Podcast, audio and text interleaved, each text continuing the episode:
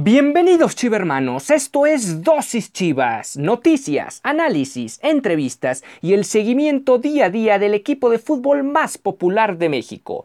Yo soy Ricardo Romano Corona y diariamente inyectaré tu dosis Chivas. No olvides que puedes sintonizar nuevos episodios de lunes a viernes a través de Spotify, Anchor FM, Apple Podcasts, Breaker, Google Podcast y Radio Public. Y sin más que agregar, comenzamos. 何?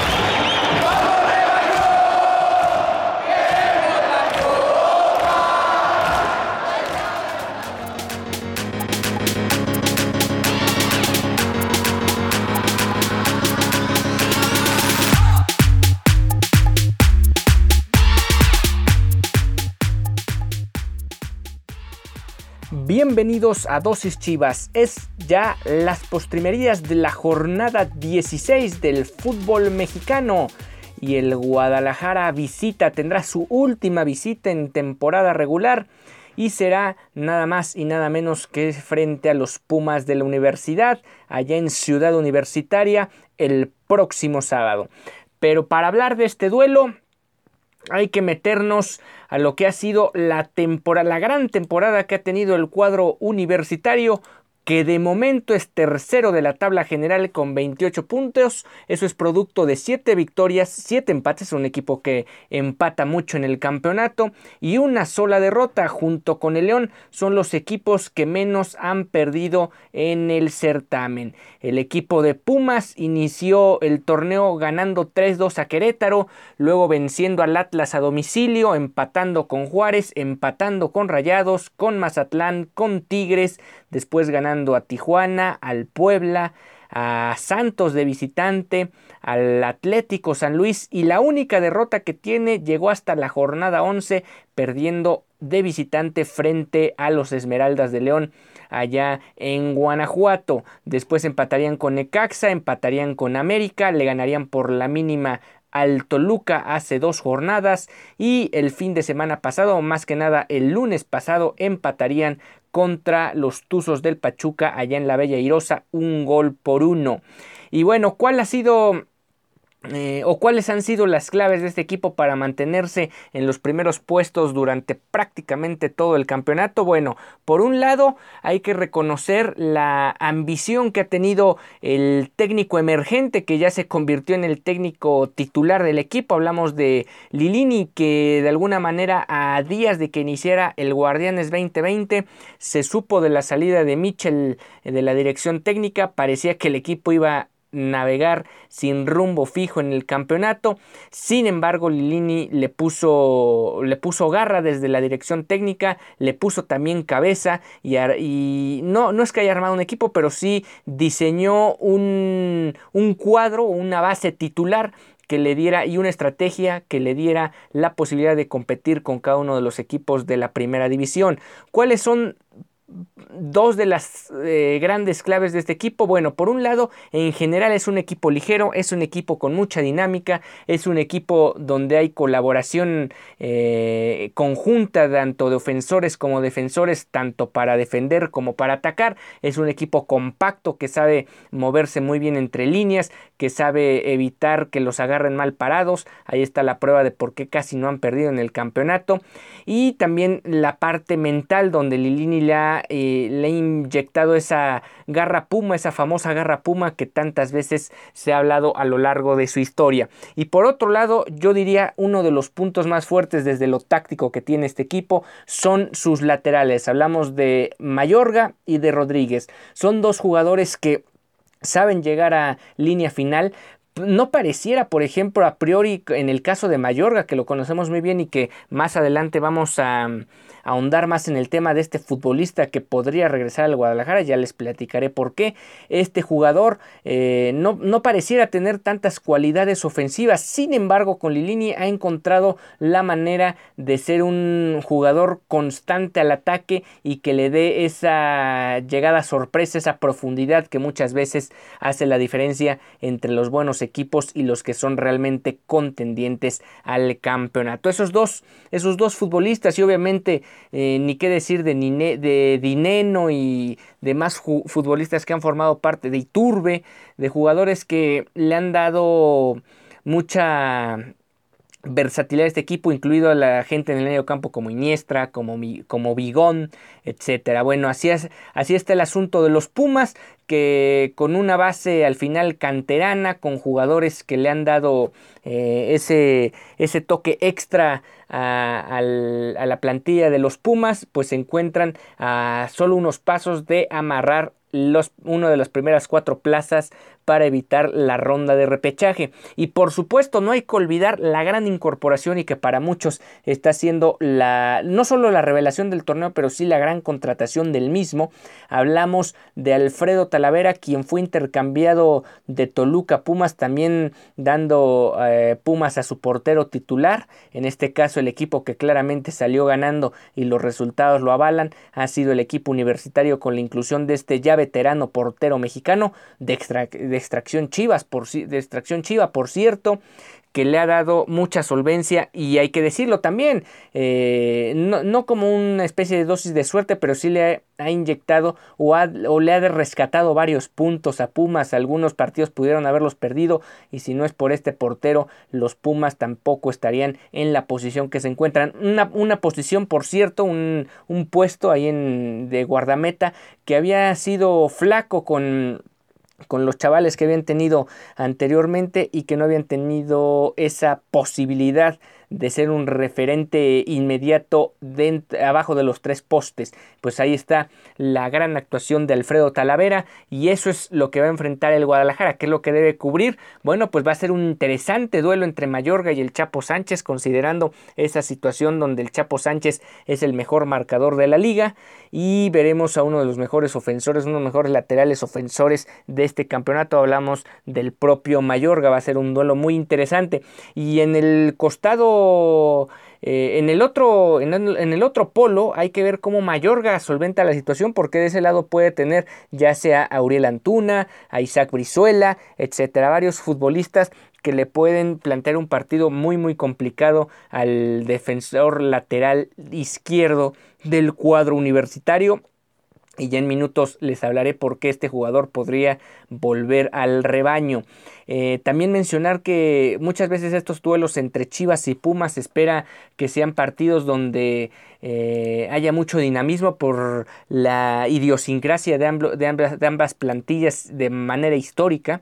Sin embargo, ha habido muchos partidos con no solo con empate, sino con empate sin goles y es ahí donde genera un tanto de duda, más allá de lo que pueda acontecer, se puede sacar o no el resultado frente a los Pumas, si de vayamos a tener espectáculo como si se daba frecuentemente en la primera década del siglo XXI, donde incluso estos dos equipos se enfrentaron en una serie final allá en el Clausura 2004.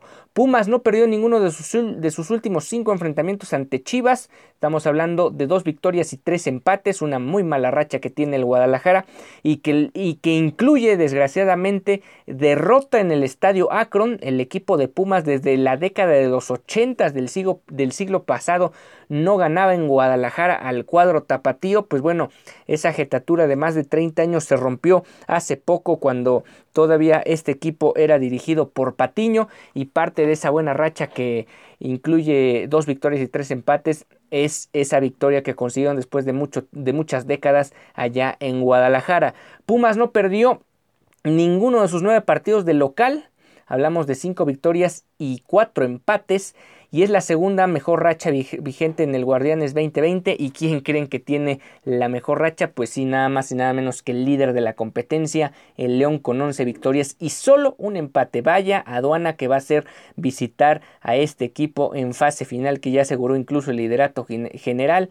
Este equipo sin lugar a dudas va a ser el rival a vencer en la liguilla. Bueno, vamos a una pausa y seguimos con más datos sobre lo que se puede venir entre Chivas y Pumas el próximo sábado.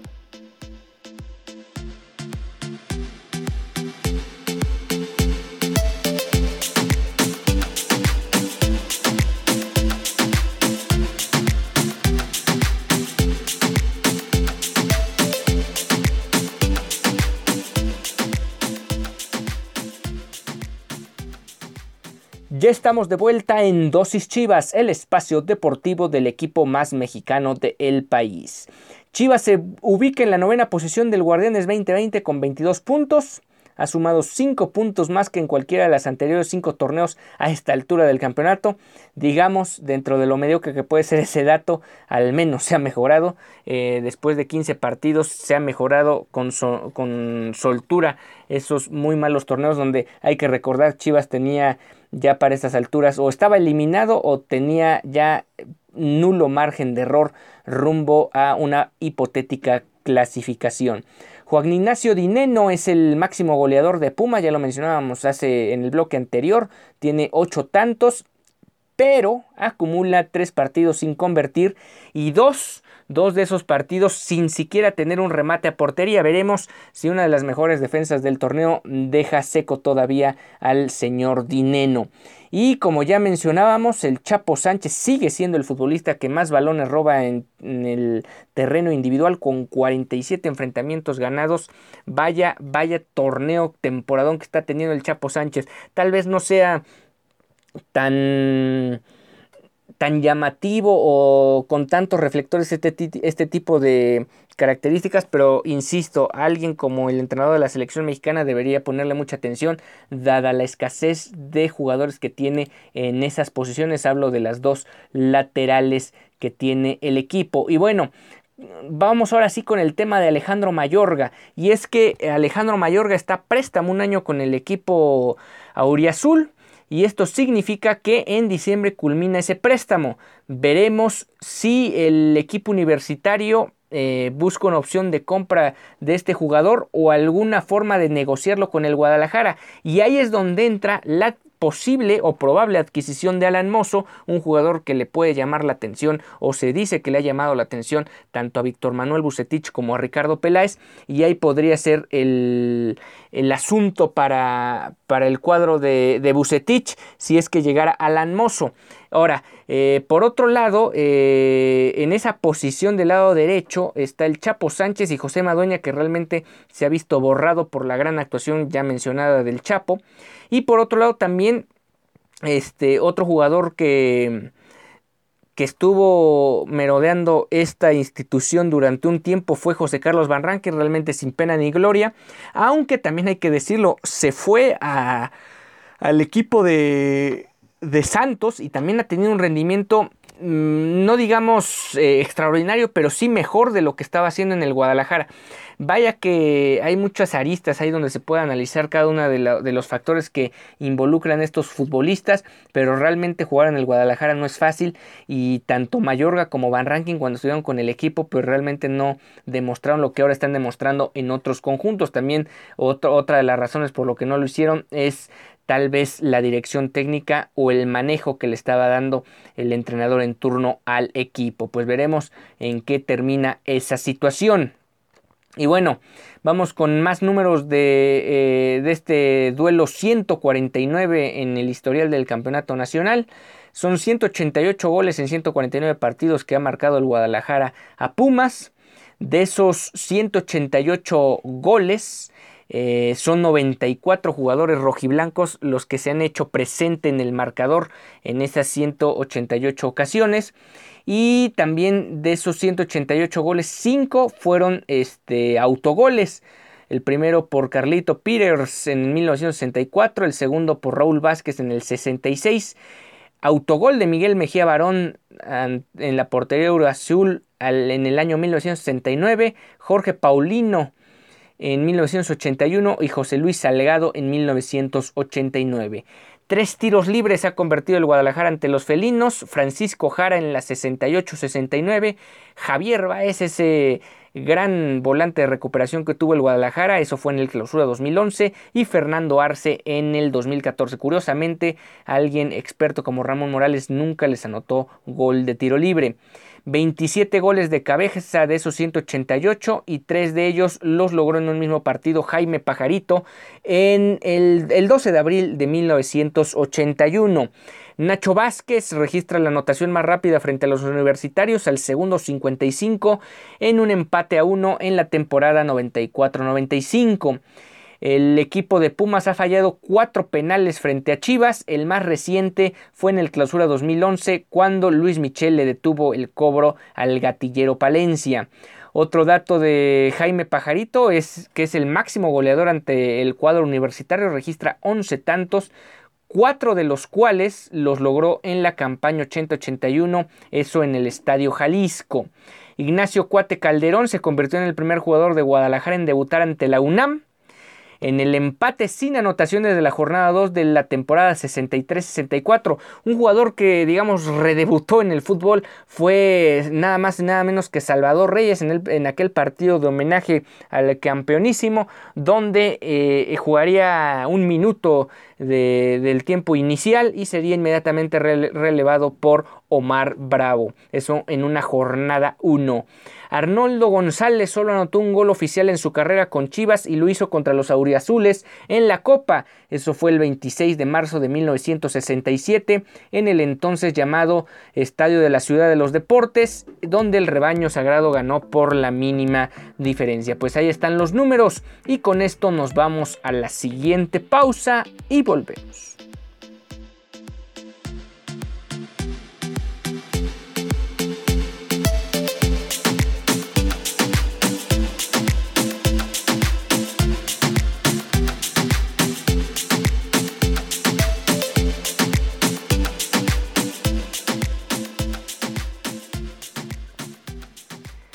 César Ramos será el árbitro del partido del próximo sábado, el que dicte la penúltima fecha del Guardianes 2020 en su etapa regular y el Guadalajara va a tener a este árbitro, un polémico árbitro que tuvo una especie de em, encare ahí con Miguel Herrera en su última participación como árbitro central. Se dice, dicen las malas lenguas que Miguel Herrera le fue a chillar al dueño y el dueño a su vez le fue a chillar a la federación o, le ordenó a la federación que César Ramos se fuera a la congeladora, pues bueno, saldría en este momento de la congeladora para pitar el duelo en Ciudad Universitaria. Va a estar acompañado por Andrés Hernández Delgado y por Miguel Ángel Chua como auxiliares, mientras Juan Andrés Esquivel será el cuarto árbitro. Además, en el bar, en el tan afamado bar, estará Jorge Isaac Rojas e Igor Flores a cargo de, de esa posición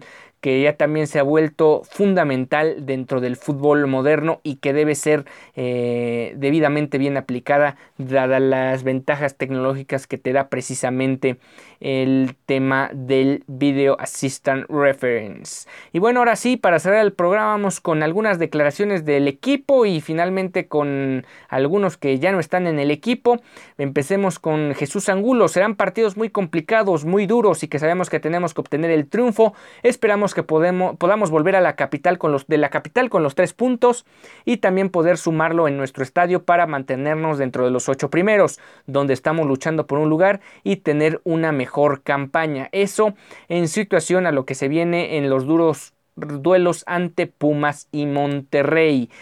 Chivas puede jugar mejor y para eso trabajamos. Eso fueron las palabras de Irán Mier a Chivas TV. También mencionó contra Cruz Azul no nos sentimos tan bien en la cancha como contra Atlas. En el clásico se hicieron muchas cosas positivas, pero el domingo pasado nos faltó atención y agresividad como ha sido ante los zorros y eso cuesta. Cruz Azul no fue tan superior, tuvimos mucho la pelota, pero nos faltó profundidad. ellos se encerraron bien atrás y eso nos costó generar una llegada clara.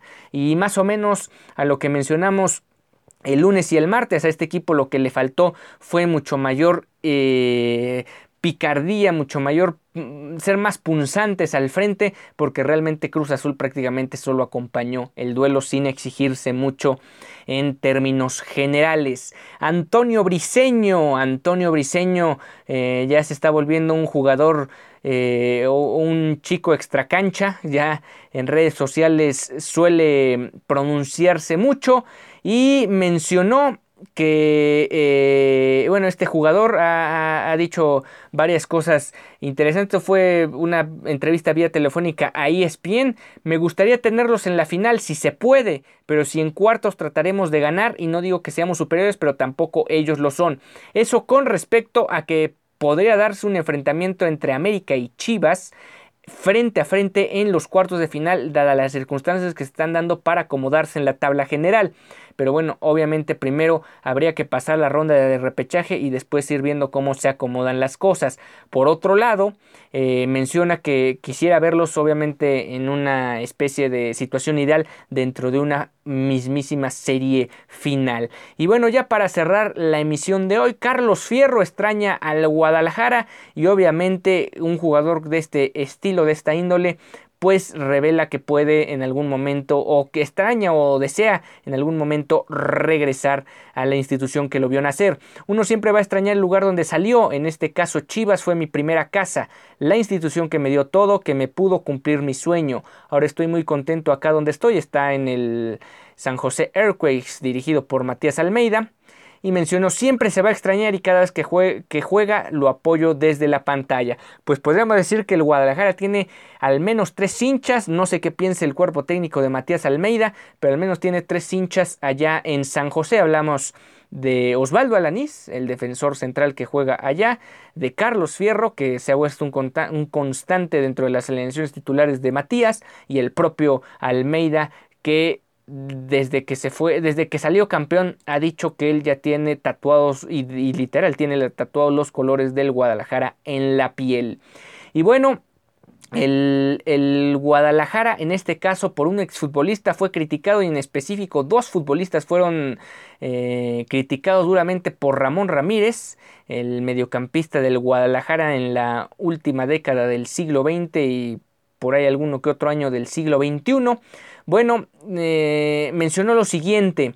Es, eso, eso, también tiene mucho que ver con el acercamiento que deberían tener las instituciones con los medios de comunicación. Ese tema lo hemos tocado y hoy para entrevistar a un jugador necesitas sacar una cita como si fueras a renovar tu pasaporte o una visa para viajar a Estados Unidos. Y luego tienes que mandar las preguntas que le tienes que hacer al jugador para ver si las aprueban o no. Eso con respecto a que no solo con Macías, Antuna u otros futbolistas, sino realmente con con varios en el fútbol mexicano y en el fútbol internacional. Ahora cada vez son más divas, cada vez son más vedettes y es más complicado acercarse a este tipo de, jugadores que realmente eh, no están algunos bien asesorados en ese sentido y tratan de tener todo tipo de entrevistas, de comentarios a modo para que no se vean mm, reventados a la hora de estar enfrente de un micrófono. Desgraciadamente esa situación se ha puesto así. Y por otro lado, lo que critica Ramón Ramírez es que estos futbolistas todavía no han mostrado, eh, pues digamos, el 100% de las cualidades que tienen como para pensar que pueden ser referentes en el Guadalajara. Lo mencionábamos hace algunas semanas, este equipo también es muy joven y probablemente todavía le haga falta mucho más tiempo de germinación para poder tener un equipo mucho más competitivo. Y ya para cerrar, ahora sí, eh, el gobierno de Jalisco afirma que el famoso botón de emergencia que han anunciado no afectará ni al Guadalajara y bueno, hipotéticamente al Atlas, es que el Atlas llega a meter al repechaje. Esto con respecto a pues los rebrotes o la probable ola de contagios o a mejor ya la realidad o ola de contagios que se está dando no solo en México sino en varias partes del mundo. Y es que eh, la situación está delicada obviamente está descartado el regreso de la afición a los estadios eh, obviamente eso queda ya completamente de lado pero sí mencionó lo siguiente el mandatario, no hay juegos sin gente, no, no hay, hay juegos pero sin gente, sigue normal, hay partidos pero sin gente, así reiteró. ¿Qué va a pasar? Me encantaría que calificáramos a la liguilla y que ya viéramos a ver qué sigue.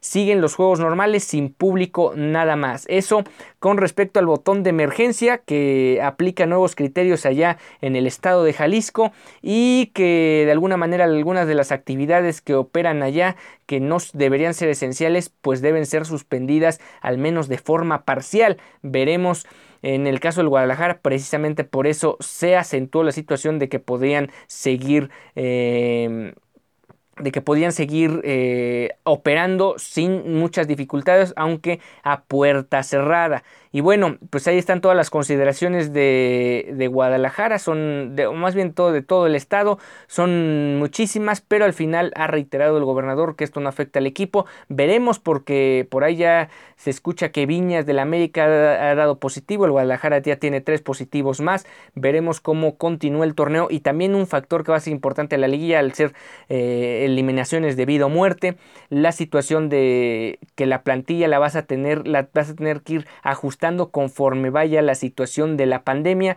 y de las propias eh, gajes del oficio que corresponde a un partido de fútbol. Y bueno, con esto estamos llegando al final de esta emisión de Dosis Chivas. Nos encontramos el día de mañana para hablar sobre la previa ya en forma con un invitado sobre lo que va a ser el duelo allá en Ciudad Universitaria. Yo soy Ricardo Romano Corona y nos vemos mañana.